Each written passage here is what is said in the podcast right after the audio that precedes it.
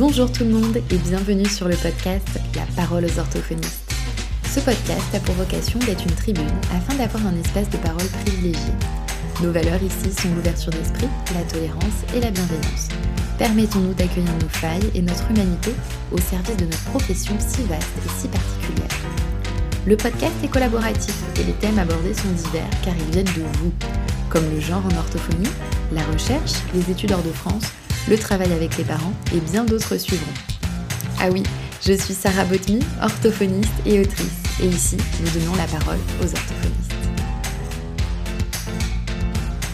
Bonjour et bienvenue dans ce nouvel épisode du podcast La parole aux orthophonistes. Aujourd'hui, je reçois Anne. Bonjour Anne.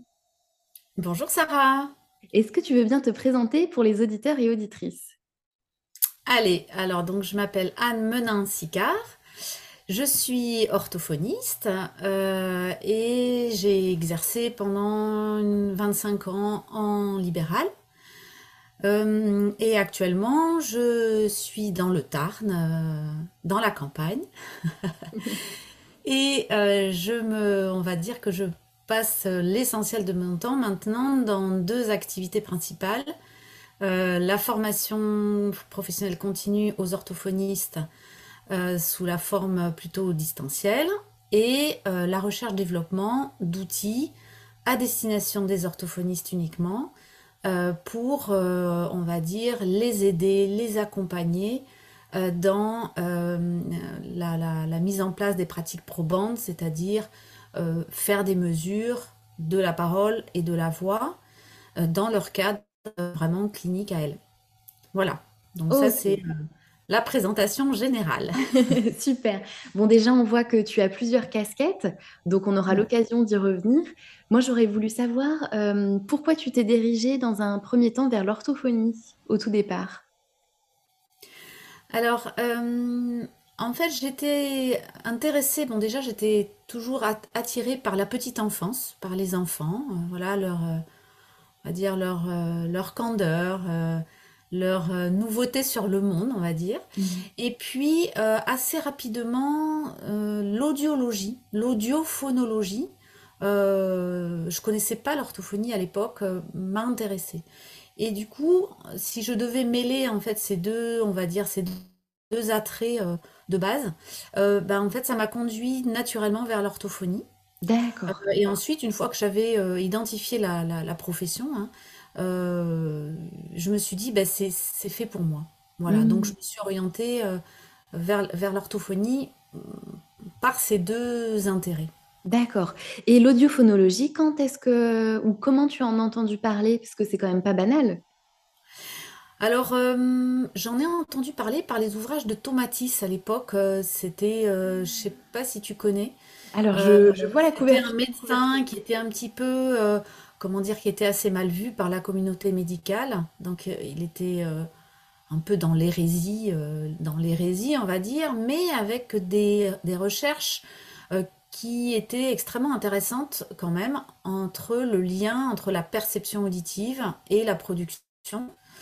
le développement du langage, etc. Et ça m'a intéressé, ça m'a interpellé vraiment profondément. Et euh, ensuite, euh, je, trouverai résonance à ça dans mon intérêt pour euh, tout ce qui est déficience auditive, à la fois la phoniatrie, l'audiologie. Et j'ai été toujours, enfin, dès le début de mes études, je me suis intéressée. Alors, pas dès le début, non, c'est pas tout à fait vrai. C'est au milieu de mes études, j'ai commencé vraiment à m'intéresser au handicap de la sourdité. D'accord, ok. Voilà. Parfait. Et mmh, donc, tu as exercé tout de suite après la fin de tes études? Alors, euh, oui. Euh, j'ai exercé, alors mes, mes débuts ont été chaotiques, on va dire. J'ai exercé dans des situations qui n'étaient pas du tout favorables. Euh, donc de, de grosses difficultés, avec une énorme, énorme perte de confiance, avec même des, des idées de peut-être, alors pas jusqu'à changer de métier, mais, mais pas loin. Et puis au final, euh, j'ai pu travailler en coopération à Albi dans un gros cabinet. Et, et, ça m'a ça m'a remis, on va dire, ça m'a remis en selle et je me suis dit non, c'est vraiment vraiment ce métier que je veux faire. Et ça a été, euh, voilà, ça a été des, bonnes bases. Et ensuite, je me suis réinstallée à Toulouse, où là, j'ai créé mon, propre cabinet. Et là, ça, a fonctionné euh, à, peu près, à peu près correctement, avec toujours cet intérêt sur la sourdité, mais qui n'a pas pu se, vraiment se réaliser parce que j'avais pas pu vraiment travailler euh, au centre implant cochléaire pour, tout un tas de raisons euh, qui seraient un petit peu longues à, développer, je pense. Euh, et je me suis orientée du coup vers la phoniatrie. C'est à ce moment-là que on a commencé à travailler avec Étienne, donc Étienne Sicard qui est mon mari et qui est vraiment quelqu'un d'assez exceptionnel par rapport à toute l'informatique entre autres, bien sûr, mais il s'est intéressé en fait à mon travail à mon mémoire, et puis on a décidé de, créer ensemble un, logiciel, et on y, on y travaille encore. C'est-à-dire que bah, Vocalab, là, c'est notre premier, premier bébé, on va dire, et, euh, on continue à l'améliorer. Et c'est ce partenariat qui a été aussi, on va dire, ma deuxième chance. Ah, d'accord. Parce que là, mm. ça remonte à quand la création de Vocalab? Euh, alors ça, remonte à loin, puisqu'en fait, euh, au départ, euh, Vocalab n'était pas Vocalab. Au, départ, c'était Surdilab. C'était un logiciel qu'on avait commencé à, sur lequel on avait travaillé et qui était, qui était capable de, de simuler des degrés de sourdité. Donc des degrés de dégradation du langage en fonction des sourdités et en fonction mmh. même de l'insertion d'un plan cochléaire. Et puis il y a eu des gros, gros, gros soucis euh, avec l'équipe, très gros soucis. Euh, et nous, on s'est dit, bon, faut qu'on arrête tout de suite. Euh, et donc, sur D-Lab est devenu Vocalab. C'est-à-dire que c'est devenu un, outil d'évaluation de la phonation. Enfin, en fait, non, c'était au départ un, outil de rééducation. Il n'y avait pas la partie évaluation du tout. mais c'était, voilà, moi j'en avais besoin dans le cadre de mon exercice. et donc, on, amusé hein, vraiment euh, à développer ça. Mm. Quand les enfants étaient couchés et quand ça, voilà, on se disait tiens, on, va, on va bosser. non mais c'est vrai, c'est ça. Hein. Ça devait faire des bonnes journées. Hein. Ah, voilà, on avait des bonnes journées, mais à l'époque on était jeunes, hein, donc se coucher à, à 1h, 2h du matin, c'était pas un souci. Voilà, donc euh, on, a, on, a, on a travaillé là-dessus. Et puis, euh, petit à petit, bon, moi je le, testais, je repartais le matin avec mes disquettes et puis je le testais avec des patients. Bon, il y avait évidemment toujours des choses qui n'allaient pas, alors je revenais en disant euh, Ah ouais, c'était vraiment super, hein, euh, super, j'ai fait ci, j'ai fait ça.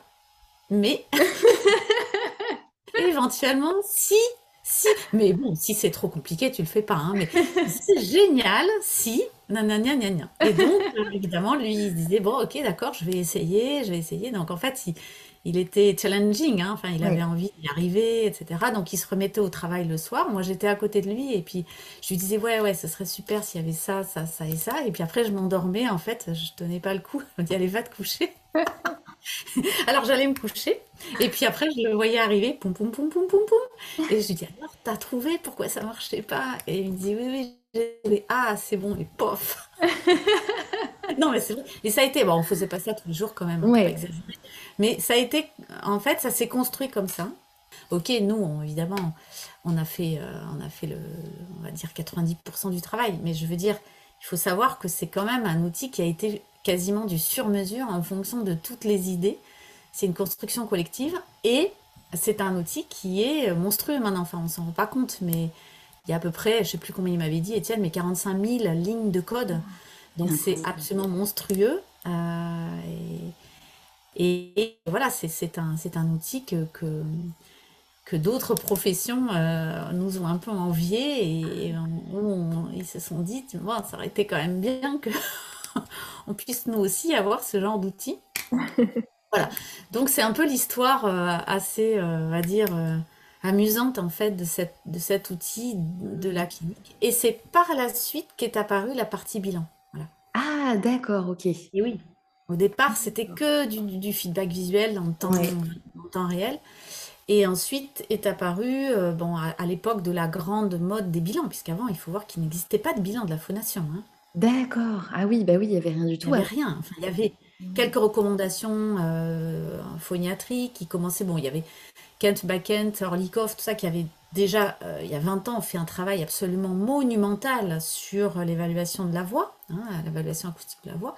Il y avait des outils qui existaient, hein, il y avait, euh, il y avait euh, VisiPitch, Dr Speech, il y en avait tout un tas, etc. Mais voilà, des outils pour les orthophonistes, il n'y en avait pas. Oui. Et donc, on s'est dit, bah, on est vraiment bien placé pour, réfléchir ensemble sur un outil de bilan très pratique et on voulait que ce soit euh, très concis, pratique, euh, tout automatisé pour que l'orthophoniste n'y passe pas des heures et des heures. Voilà, on va dire la philosophie, euh, la philosophie des choses. Génial. je ne sais pas si j'ai répondu à ta question. Ah oui, oui, oui, c'était hyper complet. C'est bien parce que comme ça, on en sait un petit peu plus aussi sur la naissance de Vocalab parce que voilà, moi j'avais lu un petit peu ce qu'il y avait sur votre site à l'époque. J'avais fait un stage recherche avec Étienne, du coup ton mari, et j'avais lu à, cette époque vous aviez un, petit historique sur votre site, mais j'avais pas toute l'histoire comme ça. Ah et effectivement, j'avais pas le souvenir que la partie bilan était arrivée après. Ça, je m'en souvenais pas du tout. Mmh, ok. Et alors. que le logiciel ait deux modes de fonctionnement, un en temps réel et un en temps différé. Puisque pour le bilan, pour avoir notre fameuse ligne de base, euh, pour faire des pratiques probantes, eh bien, il faut, euh, il faut pouvoir enregistrer et stocker. Donc, c'est pour ça qu'on a rajouté tout ce module de, bilan. Euh, qui est maintenant très opérationnel, très complet, qui permet de faire des, bilans avant, pendant, après, etc. Oui. mais voilà, donc c'est un peu une longue histoire, hein, puisque maintenant, ça fait 25 euh, ans hein, qu'il existe.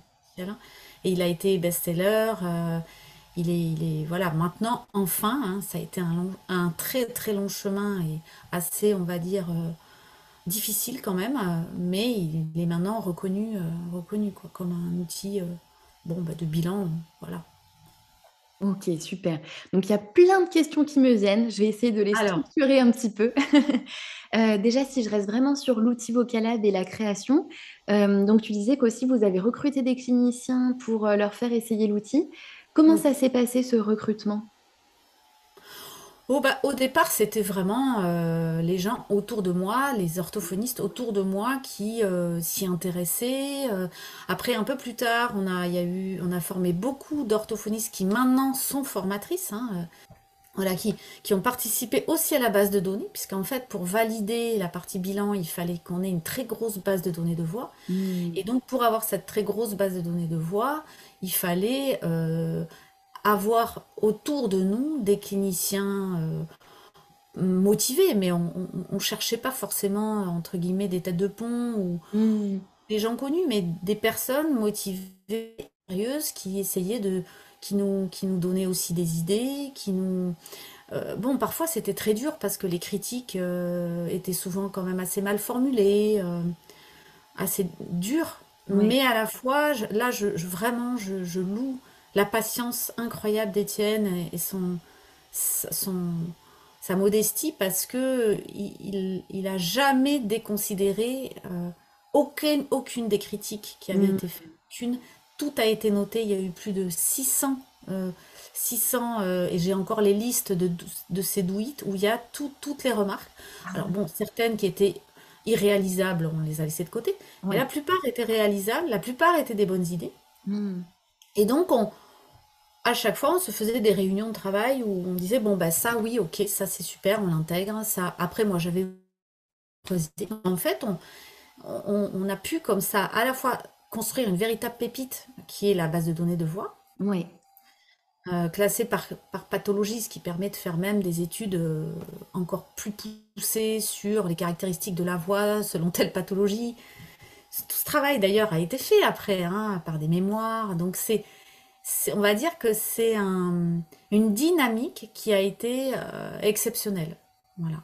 On a, autour de nous et, qui continue à l'être. Euh, alors un petit peu moins maintenant sur la parole, plus beaucoup plus sur la voix, euh, sur la non pardon, un peu moins sur la voix et maintenant beaucoup plus sur la parole. D'accord. Mais sur elle, c'est-à-dire les orthophonistes euh, qui sont intéressés, qui sont formés.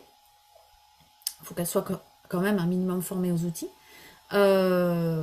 Peuvent nous rejoindre dans l'équipe, peuvent euh, transmettre des fichiers sons anonymisés, pour faire grossir la base de données et ensuite avoir une nouvelle pépite qui est la base de données de parole. Alors celle-là, on ne peut pas la mettre en libre accès parce que parce qu'on a on aurait des problèmes avec la CNIL, mais euh, c'est vraiment euh, d'une grande richesse pour la profession parce que ça ouvre la voie à euh, une très grande variation, une, comment dire, on peut faire énormément de recherches en fait à partir de ces bases de données parce que c'est des bases de données qui sont toujours avec le même protocole. Oui. Donc c'est toujours les mêmes phrases avec les mêmes consignes, les mêmes consignes d'enregistrement, vous imaginez. Donc on peut avoir comme ça, on a euh, maintenant une base de données de paroles euh, incroyable euh, qui nous permet de faire des recherches maintenant sur la parole altérée et, pathologique. Et voilà, on a une communauté d'orthophonistes qui s'élargit au fur et à mesure, euh, de plus en plus d'orthophonistes euh, formés, qui n'ont pas spécialement de titre, hein, euh, qui ne sont pas mm. spécialement doctorantes ou, ou, chercheuses, hein, mais chercheurs, chercheuses. Et, donc, c'est évidemment, c'est passionnant parce que parce qu'on on découvre des choses qu'on n'aurait pas pu découvrir sans les outils. Et c'est en ce sens que les outils sont indispensables. Et là, j'insiste. On ne peut pas faire avancer une recherche si on n'a pas d'outils. Complètement. Est-ce que, mesure, je veux dire. Est-ce que hum, tu as l'impression que des fois, justement, euh, on peut t'opposer ça en te disant que si, si, on peut quand même faire de la recherche sans outils de mesure, on n'en a pas besoin? Ou est-ce que tu as l'impression que maintenant, ça rentre quand même bien dans, hum, dans les consciences, entre guillemets, que c'est important? Alors, je pense que ça évolue dans le bon sens, dans le sens où quand même ben, l'orthophonie euh, rentre de plus en plus dans, ben, les pratiques probantes, recommandations HAS. Euh, donc, euh, on ne peut, on peut plus tellement faire l'économie. même au niveau, par exemple, de tous les organismes de formation, on est obligé de répondre à des cahiers des charges très très précis, très mm. exigeants, de plus en plus exigeants. Le DPC, par exemple, euh, euh, est censé, je dis bien est censé, valider que des approches qui sont euh, des approches de type probant, probante, etc. quand même. Ah ouais, d'accord plus... Ah bah oui, oui. Euh, voilà, si on doit pouvoir être attaché à des laboratoires ou à des, hmm. à des sociétés savantes, etc. C'est plus, c'est plus du développement personnel, c'est plus euh, bon, euh, chacun fait sa petite formation. Non. Et donc tout ce, tout ce rouleau compresseur qui est très dur, hein, faut, faut tenir le choc. Eh bien, va quand même, on va dire, aider à ça.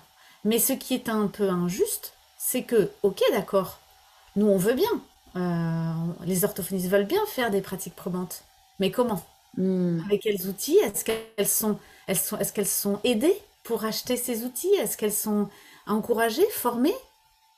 Ah ben là, il faut se retourner vers euh, alors les, ben, les, les, organismes de formation, euh, les DIU, les DU, les, les formations initiales. Alors, est-ce qu'on forme à des outils? Hmm. Et j'ai pas la réponse. Ouais. Et dans les personnes que toi tu formes, donc les formations que tu fais, est-ce que c'est uniquement grâce à Vocalab, enfin en lien avec Vocalab, ou est-ce que tu fais d'autres formations sans Vocalab? Alors en fait, euh, au départ c'était je, forme à mes outils. D'accord. Donc euh, je forme aux outils et donc euh, euh, il y a une formation, euh, il y a, alors maintenant j'ai un, tout un parcours voix et un parcours parole. Donc au départ, je forme aux outils parce que j'estime qu'on ne peut pas aller plus loin si on n'est pas formé aux outils. Je peux, moi, je ne peux pas faire une formation, j'ai une formation, un module sur la dysphonie, mais si euh, les orthophonistes font ce module alors qu'elles connaissent pas Vocalab, ben moi je vais leur faire les interprétations, il hein, n'y a pas de souci, mais elles sauront toujours pas l'utiliser. Hmm. Enfin, je sais pas, c'est comme si j'expliquais euh, euh, les poissons et que je montrais pas comment on apprend à les pêcher, etc. Donc il y a quelque chose de pas logique en fait. Euh, je préfère leur apprendre à pêcher. Mm. Donc à se servir de, des outils. donc oui, le socle de ma formation, c'est on apprend les bases, donc bases acoustiques, parce que certaines orthophonistes ou certains, certaines orthophonistes euh, n'ont pas ces bases-là, ou c'est trop lointain, ou elles ont du mal à les mettre en œuvre. Ça, c'est pas un module obligatoire, on va dire, c'est facultatif. Et puis après, je forme aux outils, à la méthodologie AMCO. Et ensuite, une fois qu'elles elles ont en main l'outil, alors on s'adresse, on part de leur patient à elles, c'est-à-dire leur cas clinique. Donc il y a un module perfectionnement cas clinique. D'accord. Où là, elles ont la possibilité de me. euh, Enfin, moi, je les accompagne. C'est-à-dire, je leur dis bon, ben, expliquez-moi ce qui est, ce qui est simple, ce qui n'est pas simple. Euh, on va revoir un petit peu, restructurer. Euh, ça me permet de les accompagner et surtout ensuite de travailler sur l'un de leurs cas cliniques.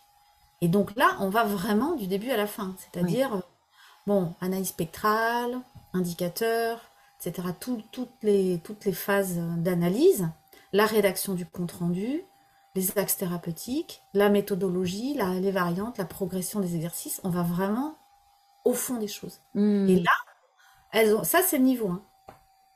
Et ensuite, le niveau 2, c'est là, on, on gratte un peu au niveau des pathologies, c'est-à-dire que là, bah, j'ai le module niveau 2, euh, dysphasie- euh, dyspraxie verbale, dans le parcours parole, dysphonie, dysarthrie et dysfluence. Donc là, j'ai quatre modules où on approfondit plus au niveau des pathologies pour faire du diagnostic différentiel, mais toujours dans l'idée d'utiliser des outils de mesure en fait. Ok. Est-ce que tu peux juste nous préciser qu'est-ce que c'est la méthodologie AMCO? Alors, c'est approche métacognitive et objective. Ok, super. C'est-à-dire, c'est vraiment euh, dire le, le, le terme chapeau pour euh, dire bah, on s'intéresse métacognitif, ça veut dire que on va s'intéresser à ce que le patient ressent de sa voix ou de sa parole, de son intelligibilité, de son expressivité, de sa fatigabilité. Ça, ça fait partie des, des socles de des pratiques probantes, Hmm, d'accord? Mais on va toujours euh, y opposer, entre guillemets, pas y opposer, mais compléter par la- une, une approche objective, c'est-à-dire on fait des mesures. On fait des mesures, mais là pour le coup, indépendamment, indépendamment au départ de sa plainte, d'accord? Et ensuite, on va corréler tout, c'est-à-dire sa plainte, son auto-évaluation, les mesures, et seulement après, l'anamnèse. C'est-à-dire que l'anamnèse, elle vient en complément, mais elle n'est pas, on va dire que on ne, elle n'est pas, euh, elle précède pas. D'accord. Ah, c'est une façon originale, ça, de procéder par rapport à ce qui est fait habituellement? Exactement. Mais oui, parce que sinon, on est trop influencé en fait. Ah bah complètement. Voilà. Et donc les orthophonistes que tu formes, donc euh, ce qu'on disait avant, c'est que toi, ce qui t'intéressait, c'était de hum, pouvoir transmettre les outils. Est-ce que tu as l'impression que hum, les orthophonistes que tu formes sont habitués justement à cette façon de faire en formation?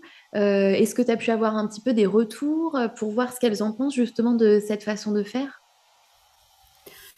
Alors, c'est vrai que c'est assez, euh, comment dire, parfois ça peut faire un peu peur justement la formation sur un outil. Euh, au départ, je pense qu'elles ont l'impression de perdre un peu leur temps de se former à un outil. Et puis au final, euh, en fait, elles se rendaient bien compte que c'était un outil qui allait leur permettre d'avoir une approche vraiment transversale, c'est-à-dire de pas seulement utiliser le bilan pour telle pathologie, mais utiliser euh, le bilan de la phonation dans plein de pathologies quand c'est nécessaire. Hmm, C'est-à-dire, euh, bah, par exemple, le bilan de la phonation, tel qu'il est proposé dans Vocalab, peut concerner un patient dysarthrique, euh, peut concerner un enfant qui vient, euh, imaginez un enfant de, de 5 ans qui vient, il a un retard de parole, il arrive avec un problème d'intelligibilité. Bon, ben, on peut très bien lui faire un bilan de la phonation parce qu'on s'est rendu compte euh, sur le bilan de l'intelligibilité, par exemple, que l'on fait avec Diadolab, que euh, sur le spectre, le spectre est bruité, il y a un problème de voix. hmm, Donc on va faire un bilan de la voix. Mais ouais. pas seulement un, un- un- un- un patient qui arrive et qui a un bégaiement euh, peut aussi avoir un problème de voix. Ah oui, et En oui. fait, si vous voulez, le problème, c'est qu'on est, on est tellement formaté à se dire, on raisonne par pathologie, on se dit, telle pathologie, tel âge, tel bilan. Hmm, Un syndrome de ce jeune qui nous arrive. Mon Dieu, panique à bord, on ne sait pas ce que c'est. euh, Mais non, cool. On fait notre bilan de l'intelligibilité, le bilan de la phonation. On fait notre travail, on mesure, et voilà. oui. Après, ça va, ça va pas, mais au moins on sait après ce qu'on a à faire. Donc Mmh. en fait, cette approche par outil, elle, c'est vrai qu'elle est assez originale, mais je la défends parce que je, je- je- j'ai à cœur que les orthophonistes puissent manier ces outils qui sont faits pour elles. C'est du Oui. sur-mesure, c'est fait pour elles. Et nous, on a défendu nos outils bec et ongle pour que personne d'autre les utilise, parce qu'on a été approché par des vocologues, on a été approché coachs vocaux pour euh, faire euh, un bilan euh, pour la voix chantée, mais non, non, Euh, on est resté droit dans nos bottes et on s'est dit non. C'est un outil qui justement va permettre à l'orthophoniste de faire la différence entre euh, du soin et du pas soin. Et ça, c'est une vision que vous aviez dès le départ sur la destination de Vocalab, ou est-ce que c'est petit à petit que elle s'est faite votre vision sur le fait de réserver ça aux orthophonistes? Ça a été petit à petit et, et surtout parce qu'on a été quand même dans une lutte, Mmh. euh, dans une lutte euh, assez dure euh, par rapport à la communauté phoniatrique, médicale, etc., ORL. D'accord. qui a, bon voilà, qui a, qui après nous avoir, on va dire, ignoré pendant 20 ans, euh, fait une sorte de déni d'existence. c'est un peu intéressé à nous, mais un peu trop tardivement en fait, et où, voilà, il a, on va dire qu'il y a eu un peu des tentatives de récupération, ou voilà, mais euh, où là, nous, on a dû se positionner Oui. et se dire, bon, bah, soit on rentre dans cette communauté, entre guillemets, et en, en étant dépossédé un petit peu quand même de, de nos, de ce que l'on faisait, Oui. mais on rentrait dans le moule, en fait, Mmh. de ce qu'on attendait de nous, hein, c'est-à-dire les orthophonistes quand même euh, ne jouissent pas, on va dire, d'un statut euh, très favorable, il faut quand même bien, bien l'avouer. Euh, soit on restait droit dans nos bottes, on protégeait notre outil pour protéger notre profession.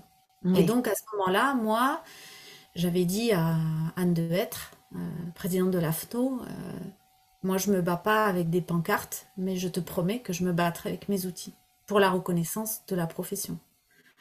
C'est-à-dire, voilà, on, on se bat à notre façon pour que la profession, elle acquiert. c'est pour ça aussi qu'on est à l'UNADREO, Oui. euh, qu'on publie beaucoup, qu'on essaye de, de- de- on n'est pas forcément des membres très actifs, mais on essaye vraiment de publier énormément, euh, de mettre ces articles euh, scientifiques avec des méta-analyses internationales à la portée de toute orthophoniste, puisque c'est libre de droit.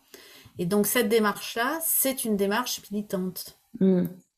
Et, et plus on sera formé à des outils, plus on aura des arguments tangibles, fiables, opposables, enfin opposables, plus on aura la possibilité d'échanger d'égal à égal avec des euh, euh, médecins phoniatres, euh, voilà. Et bon, on travaille aussi avec des médecins phoniatres qui, ont, eu l'intelligence et de, de, voilà, de, de considérer que le travail que l'on faisait était estimable. Oui. Euh, avec d'autres, ça n'a pas été euh, possible. Ça n'est d'ailleurs toujours pas possible, euh, malgré nos appels du pied quand même pour essayer d'échanger, de trouver des consensus, de se mettre d'accord sur des valeurs référentielles. Bien non, ça n'a pas été possible.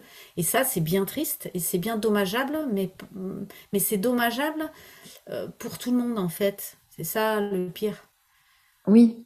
C'est pas que pour l'orthophonie finalement, c'est pour les patients Mais aussi. non, Et mais on- non, c'est Mmh. c'est pour les patients et mais c'est comme ça, il faut l'accepter et, et- et- et c'est vrai que j'avoue que ça a été très dur parfois parce que je me suis sentie bien seule, Oui.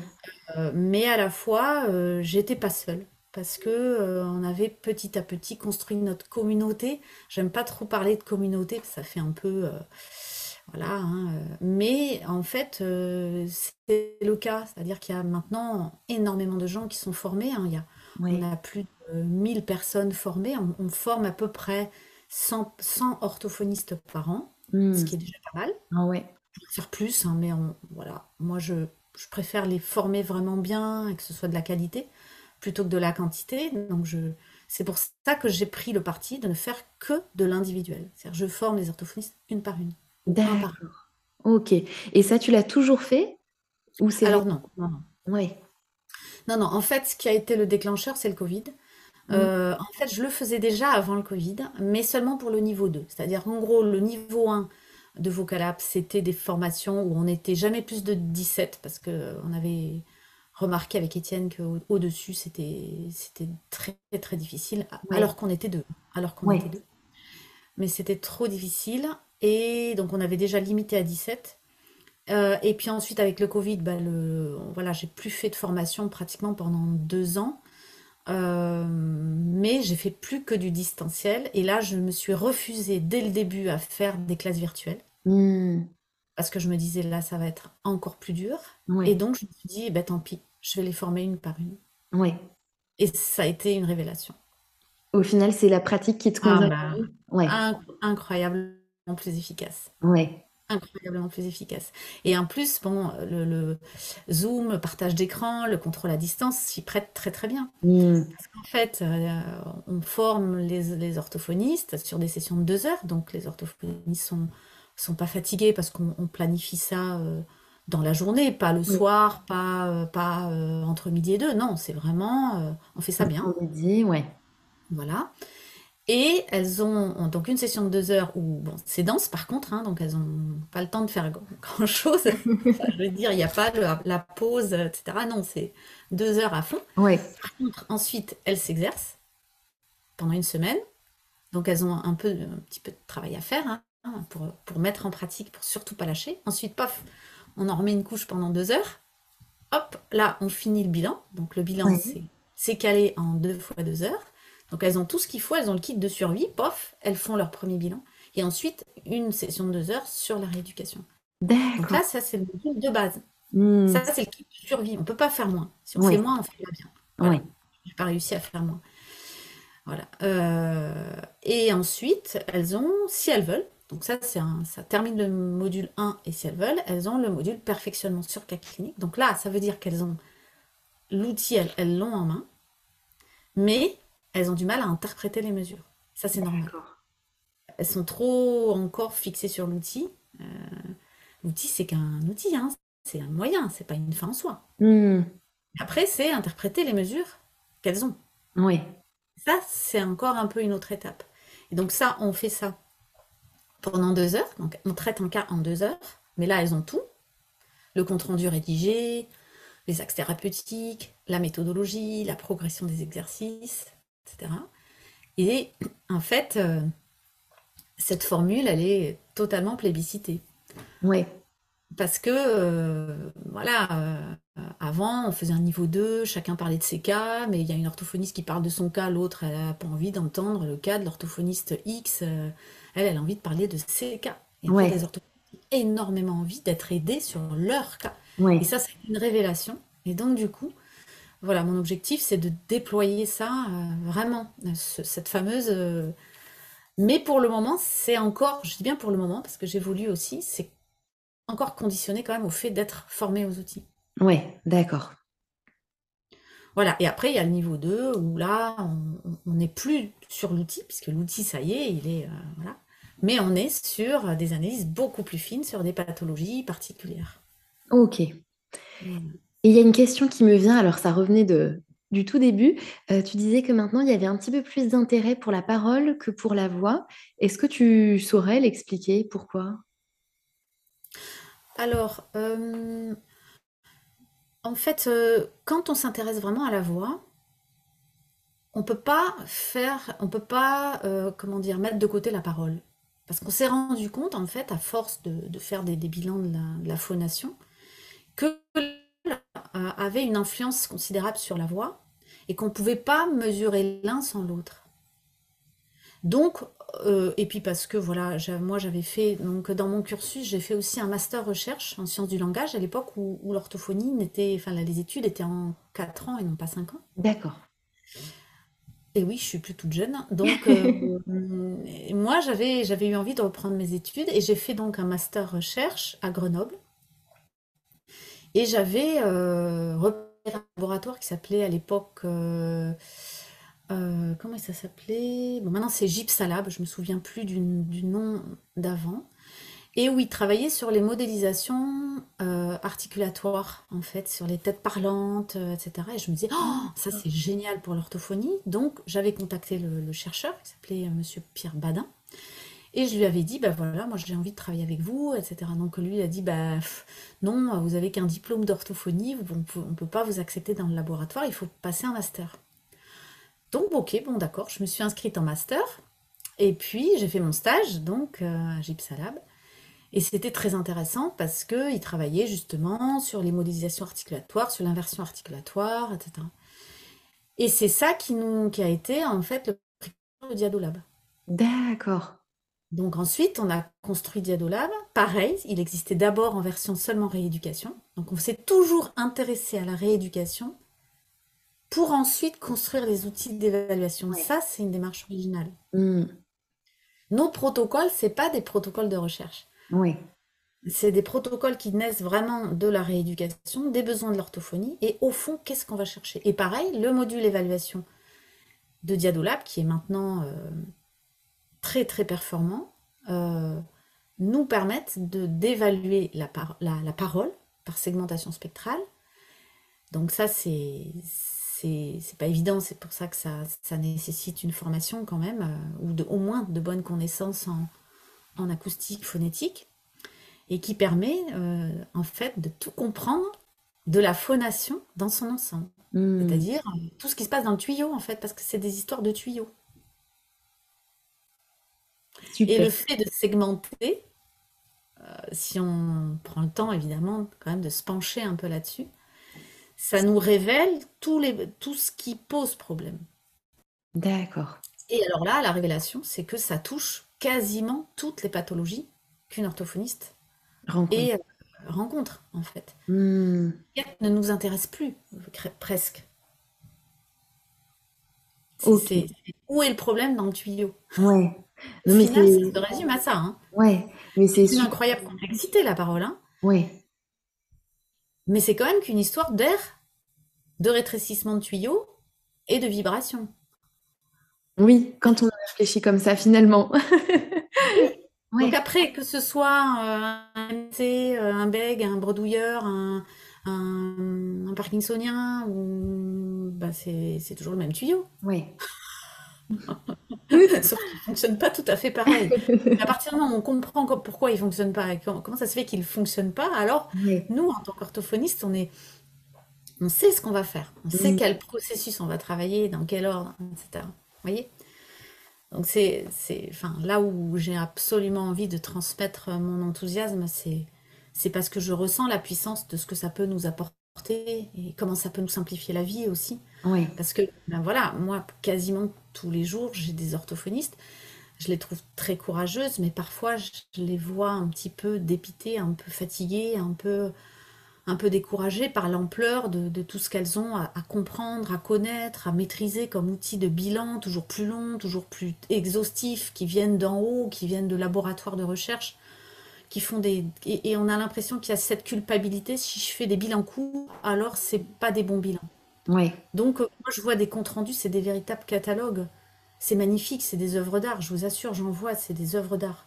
Et je, je, ne peux que féliciter les orthophonistes qui font ces comptes rendus-là, mais à la fois je me dis, mais Heureusement qu'elles ne calculent pas ce que, ça leur ce que ça leur revient, le coût de revient, parce qu'elles seraient démoralisées, quoi.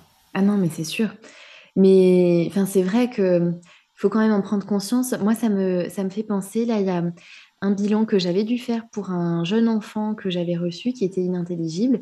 Et en fait, l'enfant n'était pas du tout compliant. C'était super dur, rien que de l'avoir euh, dans le bureau. Et enfin voilà, j'ai essayé de discuter un peu avec les parents. Enfin voilà, on essaie de passer par des choses ludiques. Et au final, c'est quand même une prise en charge qui est assez difficile. Euh, et donc, j'ai fait un bilan, bah, du coup, plutôt qualitatif d'observation en disant que dès ça serait possible, on essaierait de mettre d'autres choses en place. Et en fait, ses parents sont allés voir euh, un phoniatre ou une phoniatre, je ne sais plus, euh, qui, dans son compte rendu, avait écrit noir sur blanc que l'orthophoniste n'avait pas réussi à, faire passer un bilan entier. Et j'avais envie de dire, bah, si, moi, il était entier, mon bilan. C'est juste que là, à ce moment, je ne pouvais pas faire autrement. Et, il y avait un petit peu la culpabilité, tu vois, de justement pas en avoir fait des tartines parce qu'en plus, il allait aller chez le phoniatre, etc. Sauf que des fois, c'est pas possible, quoi. C'est ça, et c'est vrai que, bon, je, je pense que je, pense qu'il faudrait arriver à, Et ça, ce serait probablement le rôle du collège des orthophonistes, le rôle des instances euh, ben, de l'AFNO, de l'UNADREO, de... Et c'est des chantiers qui sont en cours. Mais euh, euh, bon, sur des, conférences de consensus par rapport à qu'est-ce qui est important pour nous en tant qu'orthophonistes de mesurer. Oui.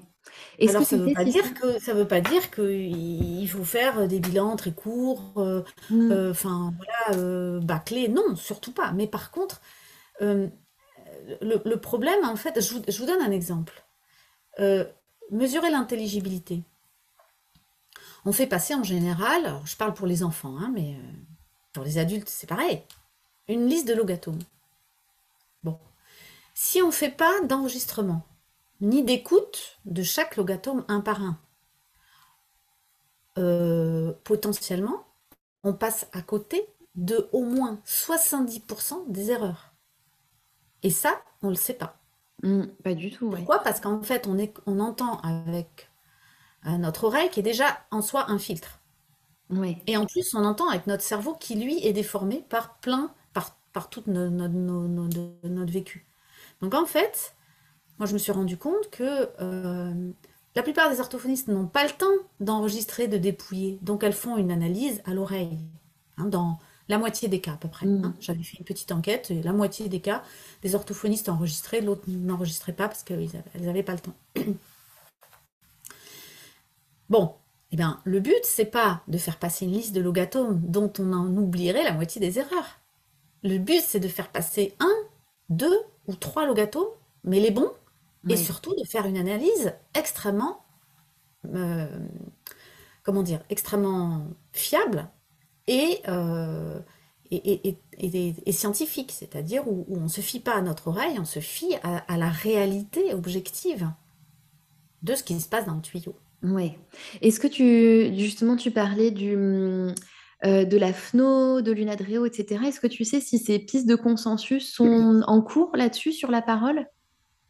Sur la parole, j'ai pas connaissance de ça. D'accord. Sur le langage écrit, oui, il y a eu, euh, il y a eu des recommandations HAS euh, euh, dirigées, enfin, dirigées par le, par le Collège des orthophonistes, par l'UNADREO a été impliqué aussi, je pense. Enfin, je, bon, voilà, je connais pas les détails, mais j'avais, parcouru le, les recommandations, le rapport en fait. Hein. D'accord. mais pour le moment, sur la parole, il n'y a rien. Oui, il y a rien. à ma connaissance. Oui.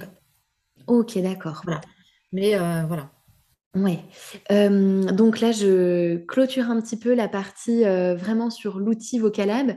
Euh, déjà, mmh, c'était hyper intéressant que tu puisses nous en parler avec toute la construction qui s'est faite au fur et à mesure. C'était vraiment chouette de pouvoir en savoir plus sur cet outil. juste avant de clôturer cette partie Vocalab, où est-ce que les orthophonistes peuvent se diriger si elles ont envie de tester votre outil? Il y a un site internet peut-être? Euh, alors, on n'a plus vraiment de site dédié à Vocalab. Euh, c'est la société Gerip euh, qui le commercialise, enfin qui les commercialise. Oui. Voilà, je, alors je ne sais pas s'il y a, il y a des petits tutos ou des petits, des petites vidéos de présentation, je ne sais pas exactement. Euh, ce qui est sûr, c'est que euh, voilà, les, commerciaux peuvent, euh, peuvent faire des, des démonstrations ou des présentations, ça, ça oui. Oui. Et après, de toutes les façons, on peut, on, propose nous de, si par exemple les orthophonistes veulent se former mais qu'elles n'ont pas l'outil, qu'elles hésitent un peu, ce qui est normal, hein, mmh. on peut les former avec une licence de prêt. C'est-à-dire qu'on fait installer une licence, c'est pas une licence dégradée ni rien, hein, c'est une licence.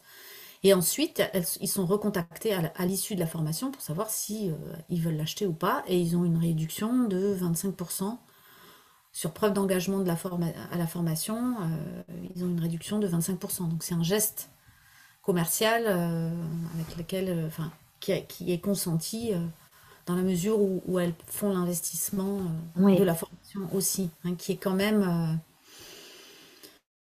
dirais pas indispensable pour des, des personnes qui sont très à l'aise avec l'informatique, qui sont capables justement d'absorber un manuel d'utilisation, euh, de lire des publications, puisqu'en fait, on a, on a quasi tout publié. On a un bouquin aussi. euh, le manuel, euh, je me demande si même le manuel n'est pas en ligne. On a beaucoup de publications. Donc euh, voilà. Mais il faut, voilà, il faut être euh, déjà un petit peu aguerri avec tout ça pour pouvoir utiliser l'outil. C'est ça. Parce que l'intérêt, c'est de l'utiliser au final quand même. Donc, il faut ah bah, pouvoir se sentir à l'aise. hein. voilà, c'est ça. Et puis, Ok, donc je mettrai dans la hum, description du podcast les liens comme ça, si les gens ont envie d'aller d'aller voir, ils pourront directement cliquer sur les liens.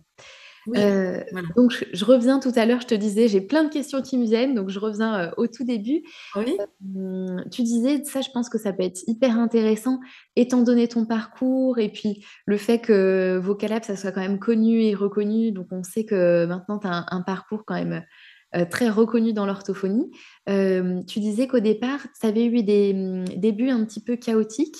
Est-ce que tu pourrais nous en dire plus là-dessus? Parce que peut-être que certains ou certaines se reconnaîtraient et que ça pourrait justement leur donner un petit peu d'espoir aussi.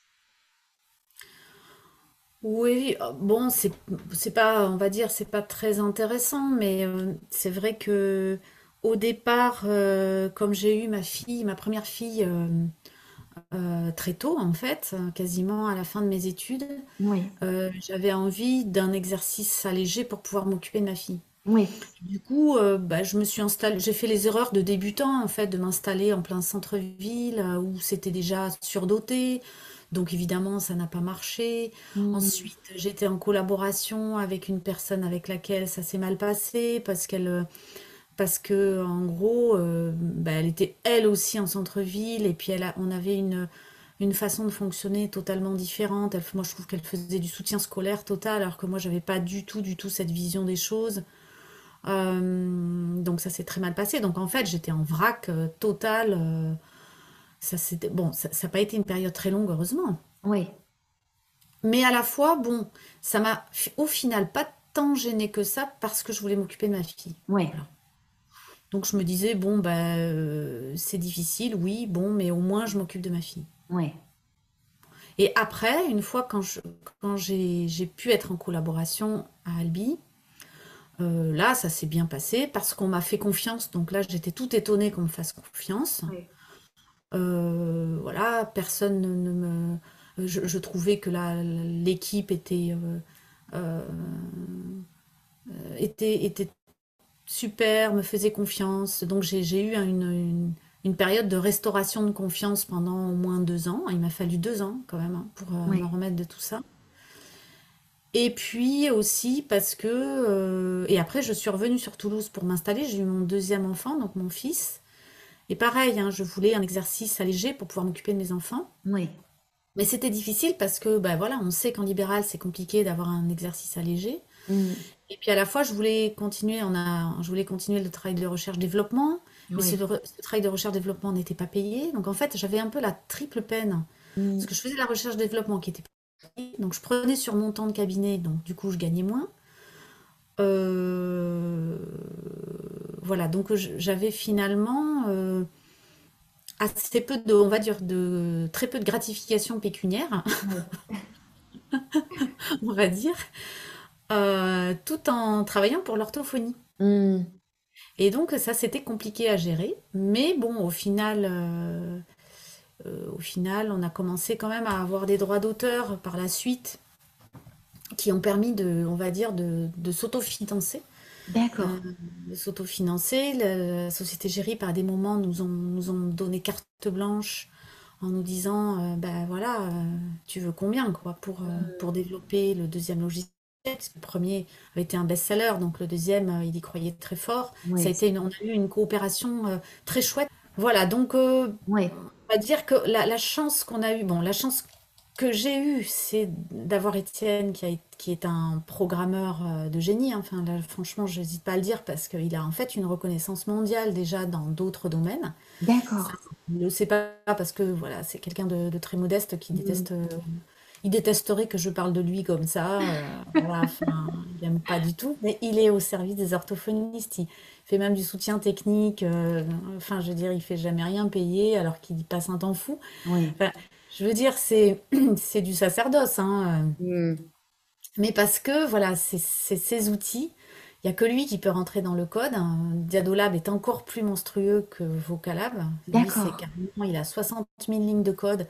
Et même des fois, lui, quand il, il retourne- revient dessus, il me dit j'ai besoin d'une semaine pour me me remettre dans le code parce que je comprends même plus ce que j'ai fait. Ah ouais. Oui, oui, oui, c'est... Et en fait, il est, euh, il est passionné, en fait. Il, Oui. il encadre aussi des mémoires, euh, il fait du DRTO. Et, et à chaque fois, il dit, mais c'est les orthophonistes, sinon rien. Donc, euh, donc c'est un peu agaçant pour d'autres professions qui Mm. a eu des moments où ils auraient eu envie, euh, parce qu'il a, il a participé à des, à des, à des programmes de recherche euh, en hospitalier aussi, dans le domaine de la dysarthrie, dans le domaine de la, de la reconnaissance de la parole, etc. Et à chaque fois, il n'a pas voulu déroger à, à la philosophie qu'on avait dès le départ, c'est-à-dire de... Non, c'est des outils pour les orthophonistes et, c'est- et Ouais. ça ne sera jamais des outils de recherche. Ça, en fait, c'est des outils de recherche aussi, puisqu'on a toujours une version, on a une version Vocalab Recherche, on a une version Vocalab Diadolab Recherche qui intègre des outils qui ne sont pas encore déployés pour les cliniciens D'accord. mais qui sont euh, euh, en gestation, en Mm. test, en développement. Euh, et on, on ne les met à disposition que quand on est sûr à 100% qu'ils marchent. D'accord. Donc, euh, voilà, donc c'est, la chance que j'ai eue, c'est de travailler quelqu'un comme lui, qui, qui est de carrure internationale, euh, pour lequel euh, faire une méta-analyse internationale et de pondre un article euh, de 40 pages ne lui pose absolument aucun problème. Et, et du coup, il m'a beaucoup, beaucoup tiré vers l'avant, euh, m'a fait monter de niveau en recherche Oui. pour pouvoir, euh, faut, faut suivre aussi, hein. Des fois, faut suivre. Euh, voilà. Et euh, donc d'avoir cette coopération, d'avoir eu la confiance de notre éditeur, Oui. euh, ça, ça a été notre chance.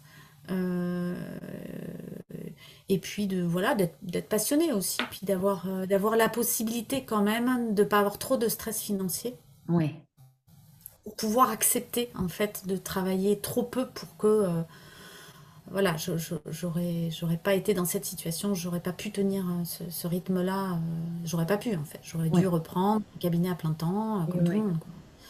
Mais là, bon voilà, ça, ça a été ma, ma grande chance, on va dire. Et, et c'est toujours ma chance, puisqu'on continue vraiment à travailler, on n'arrête pas, on a encore plein de projets et, et on continue ce travail de, de- très étroit entre finalement les besoins des cliniciens, la formation. C'est un, c'est un, comment dire, un, un modèle économique. euh, On appelle ça un peu du, du- de- des opérations commando. On appelle ça les opérations commando, c'est-à-dire euh, on a une problématique, une recherche, on monte la base de données, on a les outils stats on produit les résultats, on produit l'article et il s'écoule euh, pas plus d'un an, quoi. Oui. C'est hyper rapide.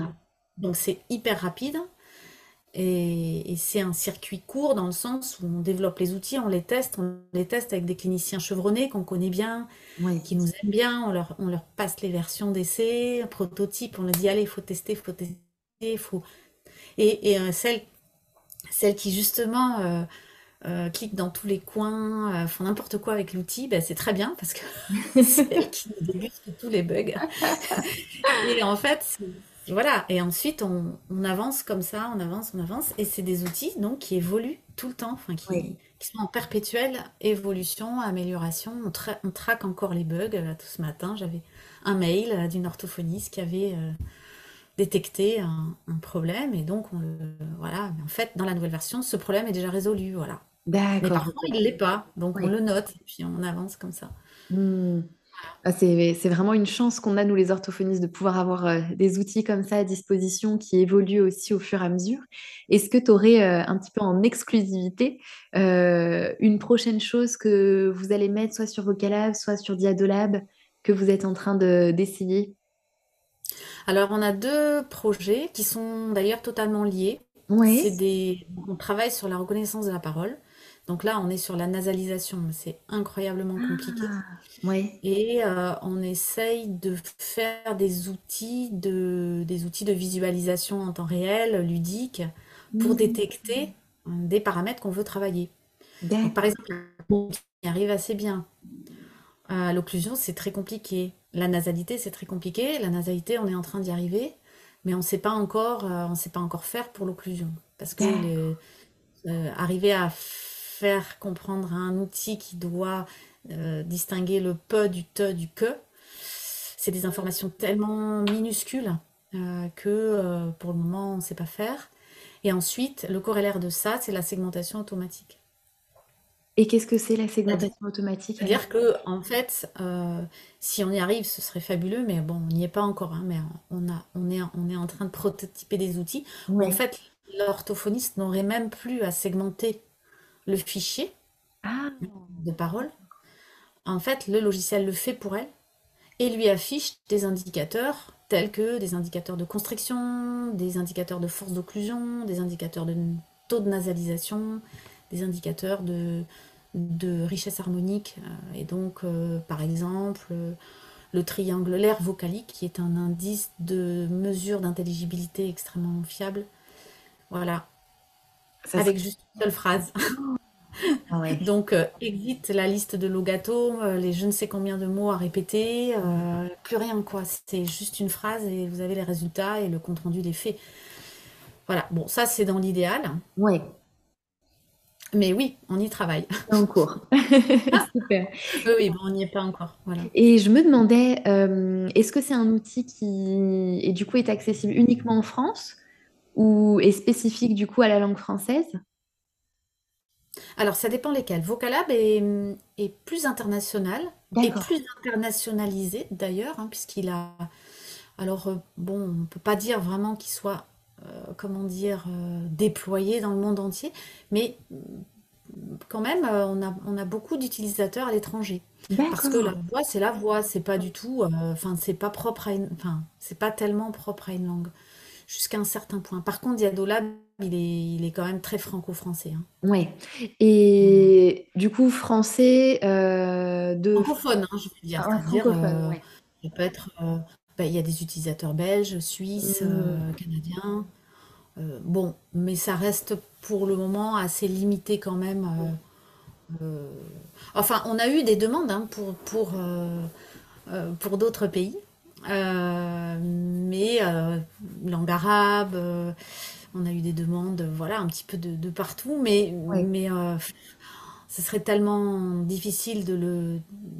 Enfin, c'est c'est un boulot, un travail en soi, donc euh, si quelqu'un veut le faire, euh, pourquoi pas, mais nous, on n'aura pas le courage, je pense pas. Ouais, ça ferait beaucoup, beaucoup en plus, hein.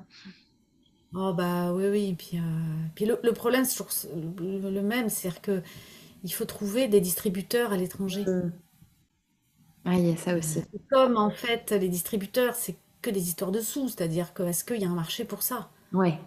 Et quand il n'y a pas de marché, ils se lancent pas. On a essayé l'Espagne, euh, bon, parce que le Vocalab est traduit en espagnol et en anglais. D'accord. Euh, donc, euh, on a fait cet effort-là, mais si ça n'a pas vraiment marché, ça a marché un peu quand même. Il y a quelques utilisateurs, on va dire, il doit y avoir une dizaine ou une quinzaine d'utilisateurs en Espagne, par exemple. D'accord. Mais bon, voilà, il faudrait arriver à former des gens Hmm. qui forment eux-mêmes. Ouais, c'est pas évident. Non, c'est pas évident et on a peut-être, on s'est peut-être pas assez donné les moyens pour le faire. Après, c'est que ça pourra se faire plus de... tard, je sais pas, mais il faut, faut des investissements colossaux que, que, qu'il a été voilà, difficile de faire, quoi. Ouais. Et puis c'est notre rôle. euh, euh, hum. aussi une histoire de priorité parce que vous aviez déjà quand même beaucoup de choses à faire avec ce que vous avez construit dans vos collabs, ce que vous construisez encore. Là, ça aurait été encore autre chose. C'était peut-être pas la priorité aussi du projet? Non, c'était pas la priorité, non. Oui. Après, le logiciel, il existe en anglais, c'est-à-dire que tout, tout ce qu'on développe, euh, ben, alors plus, plus trop maintenant, puisque bon, il n'y a, y a pas de relais en fait à l'étranger. oui, Et euh, voilà, jusqu'à il y a peu de temps, on se débrouillait pour toujours euh, tout traduire en toutes les codes, le codage en, en anglais et en, et en espagnol. Mais bon, euh, d'accord. on s'est un peu fatigué à force, quoi. Ouais, Donc, j'imagine, ça fait beaucoup. oui. Ok. Et hum, j'aimerais savoir un petit peu à quoi ressemblent hum, maintenant tes semaines en termes euh, même euh, de charge de travail. Tu disais, il y a les formations que tu fais euh, une orthophoniste par une orthophoniste, le travail pour Vocalab. Comment tu organises tes semaines de travail? Alors bon, c'est assez variable, mais euh, euh, disons qu'en général, je garde le lundi, mardi, jeudi, vendredi pour les formations. Donc j'ai une formation par demi-journée, donc deux D'accord. formations par jour. Ça arrive que euh, la semaine soit pas forcément euh, remplie, remplie, mais Oui. globalement c'est ça. Et je garde le mercredi pour euh, tout ce qui est euh, euh, recherche-développement. D'accord, ok. Je- C'est c'est, euh, ben voilà, des segmentations de corpus, euh, lecture d'articles, rédaction d'articles. Oui. euh, qu'est-ce que je fais encore? Euh, test des outils.